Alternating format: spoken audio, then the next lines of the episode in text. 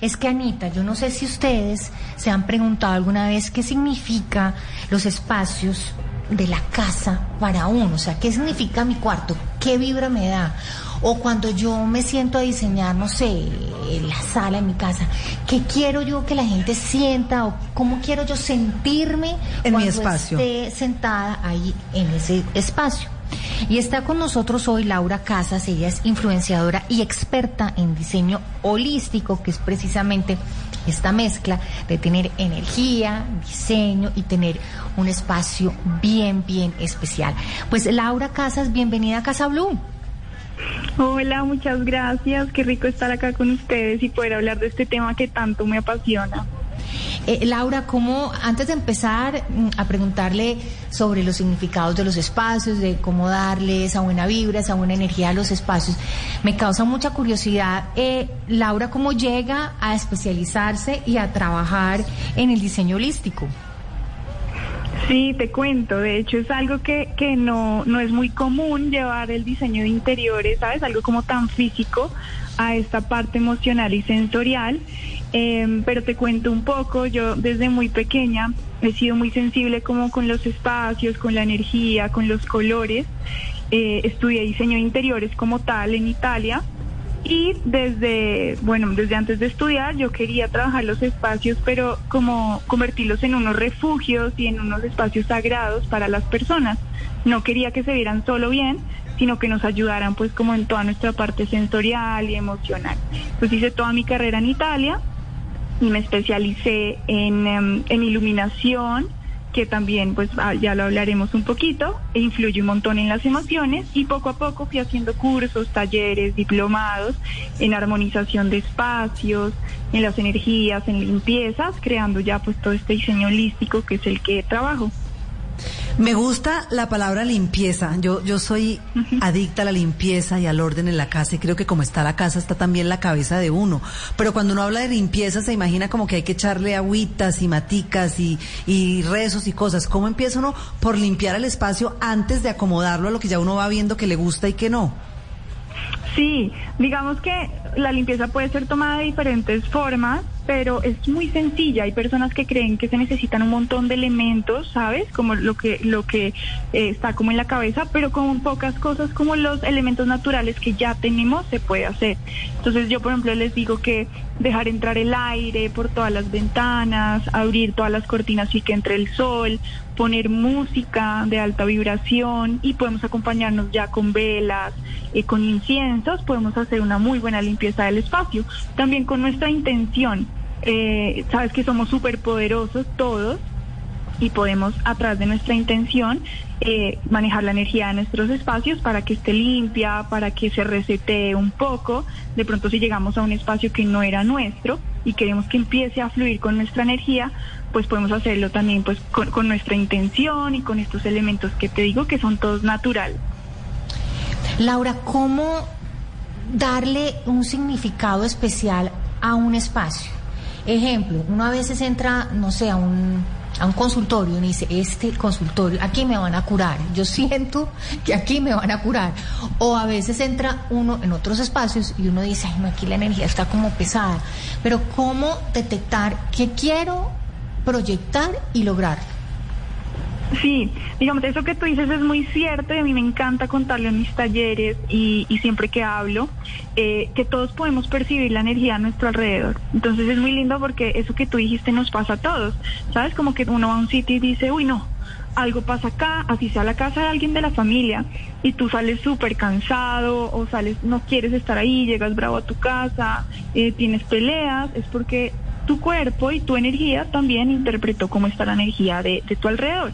Y asimismo, puedes también programar tus espacios para lo que quieres que pase. ¿Cómo lo podemos hacer? Yo tengo, por ejemplo, un ritual que les enseño que es muy lindo. Cuando llegamos a un apartamento nuevo, lo que hacemos es hablarle al espacio, decirle como, bueno, eh, esta es mi energía, soy yo, voy a vivir acá con mi pareja o solo eh, o con mis hijos eh, y quiero que este espacio me ayude eh, en mis proyectos o por ejemplo si estoy con mi pareja y quiero crear una familia. Lo dices, cuando hablamos la palabra también ayuda a manifestar. Y visualizas que toda esta palabra que estás diciendo se convierte en energía y comienza como a impregnarse en las paredes, en el piso. Es simplemente una visualización de lo que estás diciendo, va como escribiéndose, ¿sabes? En las paredes, en el piso, en las ventanas. Eh, como si tú estuvieras narrando y se va escribiendo. Y así comienzas también a, programar tus espacios para que te ayuden a cumplir ese objetivo que tienes. Laura, también... Sanarte. Sí, eso es un espacio nuevo, pero muchas personas nos mudamos de casa y la casa pues es, muy difícil que sea nueva, es usada, en ese espacio vivieron otras personas y de la misma forma que está diciendo Laura que impregnemos como la energía, la pared, todo, pasa que esas personas dejan ahí esa energía y muchas veces es negativa. Entonces uno entra a la casa y, y necesita más que limpiarla como desconectarla de esos anteriores inquilinos o de esas anteriores personas que habitaron ese lugar. ¿Cómo se podría hacer eso? Sí, digamos que cuando hablo de un espacio nuevo, hablo de un espacio nuevo para nosotros, porque totalmente encontrar un apartamento nuevo, nuevo, nuevo, pues es difícil y también pues no, no va a ser nuevo porque ya han estado personas ahí, se están construyendo o ya han pasado cosas ahí. Entonces, eh, así sea un apartamento eh, que ya hayan usado otras personas, es muy importante hacerle como esa pequeña limpieza y desconexión para resetear el espacio y ahí sí hacer tu programación. Entonces es lindo, por ejemplo, tú llegar a un espacio que va a ser nuevo para tu familia, para ti, y lo que haces es abrir todas las ventanas, como les decía, visualizar cómo el aire empieza a llevarse todo, también decirlo y pedirlo. O sea, nosotros podemos decir y pedir a, los seres de luz o al que con el que uno se conecte que le ayude a limpiar esto que está ahí y que se lleve lo de las personas anteriores. También puede, si quieren algo más físico, limpiar con agua y vinagre todo el piso, desde la parte de adentro hasta la entrada principal y siempre visualizando cómo va saliendo eso que no es nuestro. Prendes unas velas, estás ahí un rato y tu energía también va a empezar a impregnarse y a limpiar y borrar las memorias de, las personas que pasaron por ahí. Y ya el, el tema de la música de, alta vibración creo que se puede encontrar en Spotify, ¿verdad? Si uno simplemente pone música de alta vibración, ¿le sale? Sí, de hecho cuando yo hablo de música de alta vibración es música que, que hay una que está, está diseñada ¿sabes? Con unas vibraciones que se miden en hertz y tú las buscas. Entonces música de alta vibración y te va a salir como 400 hertz o bueno, diferentes, pero es súper sencillo. Es música más que todo muy, muy suave, clásica, pero también eh, si te gustan las ballenas o los sonidos naturales, los pájaros, es más con lo que tú te conectes, la pones eh, y bueno, esta te va a ayudar también a subir la energía tanto tuya como de tu espacio. Sí, Laura, cuando llevamos muchos años viviendo en un espacio, pues en una casa y somos varias personas, obviamente se acumulan y se acumulan cosas. ¿Cómo buscar un balance para encontrar, digamos, mm, e, e, esa fluidez que estamos buscando? Yo diría que la, clave también está en no dejar que se acumule por mucho tiempo. Entonces, hacer, por ejemplo, un ritual o una limpieza bonita cada mes, porque lo que tú dices es verdad. Todas las, mira, todas las familias tienen sus discusiones o estrés del trabajo o simplemente por estar mucho tiempo dentro de un espacio, ya nuestra energía comienza a conectarse y a modificarla de nuestros espacios. Entonces, eh, si nosotros hacemos por, por em, ritual, por decirlo así, una vez cada, cada mes, cada dos meses, como una limpieza general con unos tips que ya te voy a dar, eh, ayudamos a que no se, no se estanque del todo. Igual, si ya no lo hicimos, si la energía la sentimos estancada y bloqueada, podemos comenzar a hacerlo y es como volverle a dar esa, esa vida y ese aire al apartamento, al espacio, al restaurante, eh, para que vuelva a vibrar y que se sienta como, pues, como nuevo. Entonces, dentro de las cosas que yo les digo, es mover los muebles, ¿sabes? Muchas veces dejamos todo estancado, dejamos el mismo diseño en cuanto a, la ubicación de los muebles muchos, muchos años, los mismos cojines, la misma mesa en ese lugar, la, planta en ese mismo lugar. Laura, pero ahí, pare ahí en los muebles, porque le voy a decir, yo los muevo todos los meses, ¿no será que también muevo ah, mucho la energía? Ah, no, qué bien. Ah, sí, es buenísimo. Ah, bueno, porque ya, ya, ya mi mamá me dice, bueno, usted ya no deja que las cosas como que le fluyan, no. usted vuelve y mueve y vuelve y mueve. ¿Es buenísimo? ah, bueno. Voy a seguir haciendo. no tengo espalda, pero bueno. no, de hecho, tú lo sientes, seguramente tú sientes y por eso inconscientemente necesitas mover. Porque cuando uno mueve tanto, está también haciendo que toda la energía de uno fluya. No solamente la del espacio, sino la energía de la abundancia, empiezas a limpiar un montón de cosas dentro de ti. Yo también muevo cada rato y desde chiquita yo cambiaba el cuarto mil veces cada semana le cambiaba, lo movía porque es eso y se siente rico. O si no, dime tú cómo sientes después de cada movimiento. Delicioso, eso es Pues, verdad. A pesar del dolor de espalda. A pesar del dolor de espalda. Además, eh, yo odio como todo estático, como una foto, entonces me parece rico como que la casa uno la puede cambiar sin necesidad de comprar cosas, sino moviendo los, los- los- los- las cosas que tienes en casa. Tienes una casa nueva cada mes. Así es. Laura, sí. compartamos con nuestros oyentes las redes donde pueden tener más información sobre esta buena energía y este diseño holístico. Claro que sí, me pueden encontrar en Instagram como by, rayita abajo, Laura Casas Studio con doble S. Y ahí, ahí me pueden encontrar y pueden ver todos los rituales, proyectos, ideas. Bueno, yo les doy un montón de cosas para que también puedan hacer en la casa ustedes. Y, y es, es muy chévere lo que decían, como volver a renovar la casa con lo que tenemos. Ahí también pueden encontrar cosas. Pues un diseño que no solo se ve, un diseño es el que se siente bien. Pues eh, Laura Casas, mil gracias por estar con nosotras aquí en Casa Blue, hablando de el diseño holístico y cómo mezclar la energía y su propio diseño y su propio estilo en el espacio. Miri, mil gracias. A ustedes, muchísimas gracias. Laura Casas y esto es Casa Blue. Quero morar numa casinha feita à mão.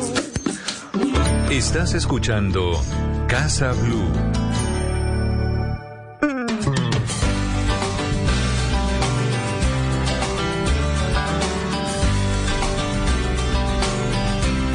Y seguimos en Casa Blue y Anita vamos a hablar de libros, porque vamos a hablar de mi princesa con alas de ángel. Está con nosotros Gigi Rote, ella es escritora española, mm, hace más de 10 años, eh, tiene una historia bellísima de cómo se enamoró de, de la escritura, de la literatura, y hoy la tenemos aquí de invitada en Casa Blue. Gigi, bienvenida. Hola, buenos días a todos. Qué rico tenerla aquí y hablar de este libro, Mi princesa con alas de ángel. Muchas gracias por la invitación. La verdad es que es un placer poder hablar con vosotras. Claro, pero yo antes quiero que nos cuente dónde está Gigi esta hora, este sábado, 10 de la mañana más o menos, ¿usted qué está haciendo? Entonces, ¿dónde se bueno, encuentra? para mí es que para mí son las 5 de la tarde en Ah, España. sí, vale, cierto, cierto. claro. Tomando entonces, cafecito, pues ¿qué hace? Cuéntenos un poco de eso. Volviendo de la playa. Ay, Ay, no. ¿en dónde, Gigi? Corta esta entrevista, hágame el favor y le dice ahí a nuestra productora porque ya me Eso se, se llama tener alas de ángel. Sí. Uno está en una playa en este momento. Bueno, es que yo vivo en la costa, entonces, claro, haciendo buen tiempo puedes ir a la playa aquí todo el año. Gigi, ¿y ¿cómo está las, co- las eh, en qué parte exactamente se encuentra? Yo estoy en Alicante. En Alicante. En el, en el Mediterráneo, entonces en el Mediterráneo te puedes bañar prácticamente todo el año. ¿Y cómo están las cosas por Alicante? ¿Cómo está el tema de- Pues- del COVID? ¿Cómo está el tema de la pandemia? Pues la verdad es que muy bien. Nosotros estamos casi ya vacunados bastante. Y aquí las normas se cumplen porque el gobierno se puso serio y se han cumplido mucho. Hemos estado mucho tiempo cerrados y desde hace un par de semanas ya se ha ido abriendo la hostelería y todo y la gente se está animando y está viniendo turismo. Lo que sí que es verdad es que el turismo viene vacunado. Claro. Bueno, nosotros somos zona de costa y de turistas, entonces la verdad es que muy bien, se está controlando de las zonas que mejor están, ¿eh? En comparación con otras partes de España. ¿Y hay, eh, digamos, el uso del tapabocas al aire libre o solamente en, en sitios cerrados? En todos los sitios. Sí, ah. Para comer, en todos los sitios por ahora. Sí, hay Me que seguirse muy bien, cuidando. sí. Eso es lo que tenemos hay que el cuidando. Así tiempo, vacunados, hay que seguir cuidándose, Sí. hay que seguir usando el tapabocas, no podemos Sí. bajar la guardia. Nada. Es muy importante eso y ser conscientes de que aunque vayamos solos por la calle, porque mucha gente dice, no, como yo voy solo y no hablo con nadie y tal, me lo quito. No, no, no, tú tienes que ir con el tapabocas puesto siempre. Bueno, nosotros decimos mascarilla. Sí, claro. tapabocas. Y aquí, y aquí en Colombia le decimos tapabocas. Es más, yo voy en el, ca- en el coche, en el carro, aquí le decimos Sí, carro, allá le dicen el sí, coche, sí, sí. manejando y yo soy sola, sola, y con el tapabocas. La he visto. Claro. Y se me ha visto. impresionante. Y, y- y Ana me dice, ¿pero qué te pasa? Yo, yo es que yo ya me acostumbré. Yo, yo ya ta- yo estoy Claro. vacunada, pero, pero igual sigo con, con mi tema de tapabocas. Pero Gigi, hablemos del libro. Hablemos de Muy este libro. Mi princesa con alas de ángel. Una historia de amor, ¿no? Sí, es una historia de amor entre dos personas maravillosas que se conocen a través del trabajo. Una española y un árabe, una historia que me Una suena. española y un árabe. Uy, Anita. Pero quiero, Anita. quiero saber si tiene final feliz, porque con los árabes es un poco difícil. No, pero ¿cómo nos va a Pues, a contar el final? Claro, no, a ver, es una historia de amor, quiero decir, lo estabas eh, está basada en pues cualquier mujer de hoy en día. Eh, yo puse entre 30 y 40 años a mi protagonista eh, divorciada con un niño de 6 años que trabaja en un mundo de hombres de construcción, ella trabaja en una empresa de construcción y uno de sus jefes es árabe. Y entonces, pues son los choques culturales que hay, pero bueno, eso nos pasa a todos. Yo tengo muchos amigos colombianos y al principio chocas por siendo los, do- los dos de habla hispana, al final chocamos porque nuestras culturas, aun siendo una raíz igual, pues cada uno de sus costumbres varían y ya si es otra religión, pues las cosas varían también mucho, porque es cultural todo. Vosotros ah, eh, pensáis de una forma, los mexicanos piensan de otra, en Argentina pues se hace de otra forma, entonces pues es eso, es un choque, es, es una historia divertida por una parte y bueno, y muy romántica. Bueno, a mí no me lo diga porque yo tengo una segunda hija con un árabe, gracias. O sea que el tema, el tema, el tema se ha manejado en esta mesa de trabajo en repetidas oportunidades, porque nosotras aquí Pero chismoseamos. árabe sí, ¿Árabe? ¿árabe de dónde? Árabe eh, de... ¿Dubái? No, no, no, No, no. no, yo viví en usted Emiratos vi- Árabes, usted pero él es... Emiratos Árabes. él es- sí, Ah, no, no, muy pero él no es emiratí, él es palestino. Pero tenemos una Ah, hija bellísima. palestino. Sí, Sí, palestino. yo tengo muchos Sofía. amigos palestinos. Ya entiendo por qué esas Aquí novelas y esas historias, pero es cierto, usted lo ha dicho, siendo el mis- la misma habla, imagínese, con una religión que es tan distinta y que profesa Claro. unos temas muy complejos, pero, pero bueno, el amor Sí. puede todo, el amor vence con todas esas Exacto. barreras. Es que yo pienso que el amor mueve fronteras, nunca mejor dicho. Gigi, ¿cómo es el proceso de, de, de escribir un libro y especialmente un libro mm, de amor, un libro eh, en donde, sí, entonces si el señor es árabe, entonces yo tengo que investigar Sí. pues eh, de cómo es las costumbres o cómo es Sí. todo ese proceso? Bueno, pues a ver, a ver, me lo pregunta mucha gente, ¿sabéis? Lo que pasa es que la gente me dice que, que por qué escribo romántica y a mí es que yo soy una romántica empedernida, empiezo por ahí, ¿vale? Entonces, eh, el proceso de escribir una novela para mí es eh, tener una idea y ver hacia dónde quiere ir. Entonces lo que hago es investigar sobre el tema. Pues eh, desde, mira, me he leído el Corán, que veas si me lo he leído. Eh, en, páginas web investigado sobre la cultura. Luego tengo muchos amigos que son pues, desde argelinos, marroquíes, de Arabia Saudí, palestinos israelíes. O sea, tengo mezcla importante y algún que otro iraquí. Entonces, pues hablas con ellos, hablas con ellas, ¿vale? Porque cada uno lo ve de una forma distinta. Y, y bueno, pues recopilando información es un tiempo de investigación, porque mucha gente piensa que una historia romántica es, ah, pues ya le escribo, sé qué, se enamoran, se besan y final feliz. Y no, yo mis historias todas tienen una parte verídica, porque siempre se me ocurre la idea después de que alguien me cuente algo, y luego tienen mucha investigación. Mi primera novela, a mí, eh, esta es mi segunda novela, ¿vale? Y en mi primera novela eh, a mí me llamaron ginecólogos y me preguntaron que de dónde había sacado todo el proceso que hablaba en el libro. Y dije, pues porque he investigado y he hablado con ginecólogos.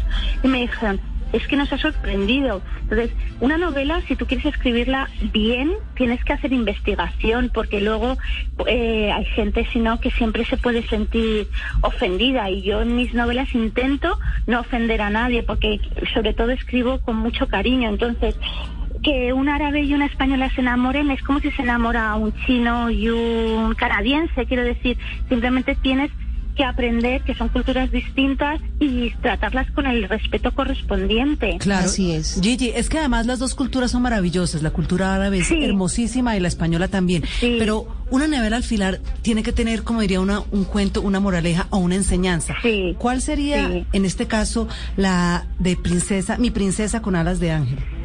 Pues bueno, para mí es que el amor puede estar en cualquier sitio, ¿sabes? Y es así.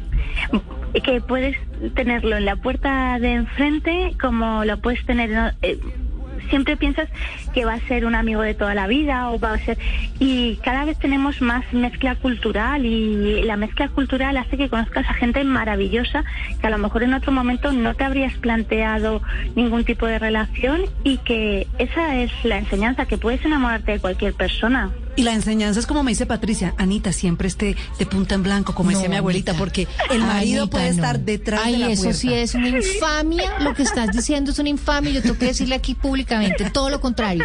Le he dicho a Anita, nada que haga más sexo a una mujer que la seguridad, la personalidad, Exacto, el autoestima. exacto. La quiero su ver de sudadera todos los días aquí, Pues yo, no, yo- obvio. yo- es que eso ya tiene que ver como la personalidad de cada persona. A mí Me gusta arreglarme, me Sí. gusta maquillarme, me gusta el tacón, me gusta la lentejuela, todo eso. Pero de verdad, no hay nada que haga más sexy a una mujer que su autoestima. O sea, no tiene nada que ver con lo que se vista, con lo que se ponga. Mm. Sí, es verdad, totalmente. Como se sienta la mujer es como va a llegar a los demás. Y es así, totalmente. Gigi, ¿cuánto se demoró escribiendo el libro? Pues, ¿sabes qué pasa? Que yo es que mi proceso es un poco extraño, quiero decir. Yo cojo la idea, empiezo a investigar, la dejo un poco en reposo cuando tengo más o menos, y cuando la tengo escrita en la cabeza, la escribo. Entonces, a lo mejor he empezado con una novela hace ocho meses, estuve dos meses investigando, paro y de repente un día me levanto y digo, hoy la empiezo a escribirla. Y a lo mejor en un mes, mes y medio la tengo escrita, pero porque ya la tengo toda montada en la cabeza, ¿vale? Y, y ya luego es pues eso, editarla y subirla a Amazon, que es, yo publico, bueno, autopublico a través de amazon.com.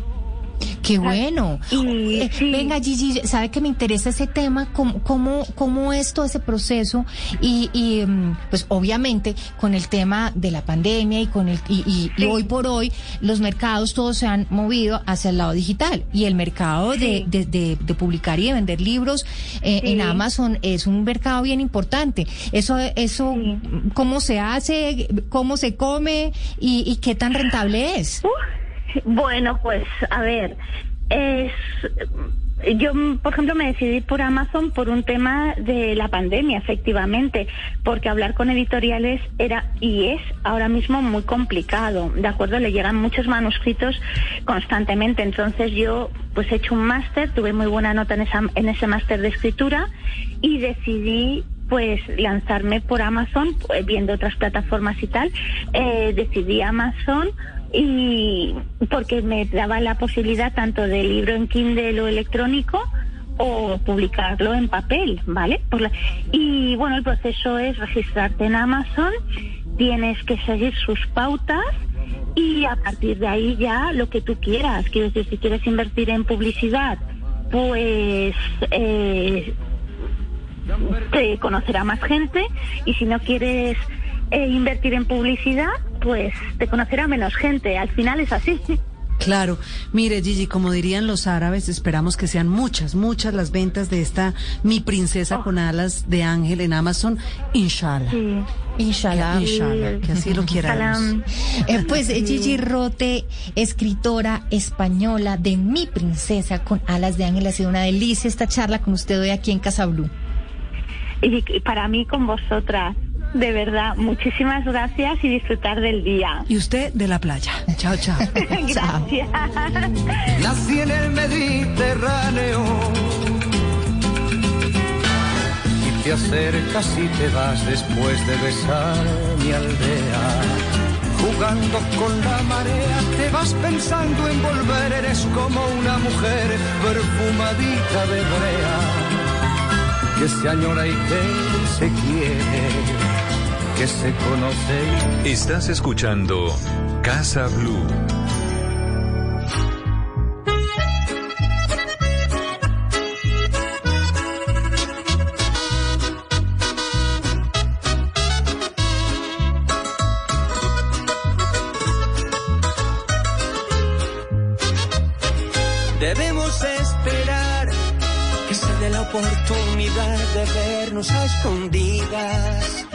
Debemos aguantar porque yo tengo esposa y tú también comprometida. No es fácil soportar. Mire, me gusta para despedir este programa nada más y nada menos que el señor Johnny Rivera con su nueva canción. Tú y yo, Patricia, tú y yo y los oyentes, escuchando este nuevo lanzamiento del señor Johnny Rivera. Y tú y yo y los oyentes hoy disfrutamos de un programa increíble, lleno de temas interesantes, porque hablamos con Taliana Vargas de moda, hablamos con Gigi Laura. Eh, de la princesa con alas de ángel, hay el tema de Laura de, de la energía, de cómo decorar y cómo llenar los ambientes de, de ese De buena energía, sí. que queremos tener cuando entramos en ellos y hablamos también de reconciliación y esperanza para un mundo mejor. Esta charla increíble con Alex Rovira y con Carlos Jaramillo y con muchísimos eh, más eh, conferencistas que de verdad hace una gran diferencia sentarse un ratico, dedicarle tiempo a aprender cosas nuevas, a aprender cosas espiritual. distintas, a crecer espiritualmente. Este ha sido el programa de hoy y como siempre los esperamos el próximo sábado aquí en Casa Blue, 10 de la mañana. Esa es la cita que no se pueden Sí, perder. Así es. Blue Radio, así que los esperamos dentro de ocho días. Que tengan ustedes un feliz fin de semana. Chao, chao. No es fácil soportar los besos y caricias de alguien que ya no te llena. Maluco es extrañar a la persona que con solo verlas te acelera. Y tú y yo. Casa Blue, haciendo de tu casa un hogar. Este domingo en Encuentros Blue, inteligencia y hardware contra plagios, testimonio de éxito en Estados Unidos, materiales reutilizables, idea de una gran compañía, enfermedades mentales.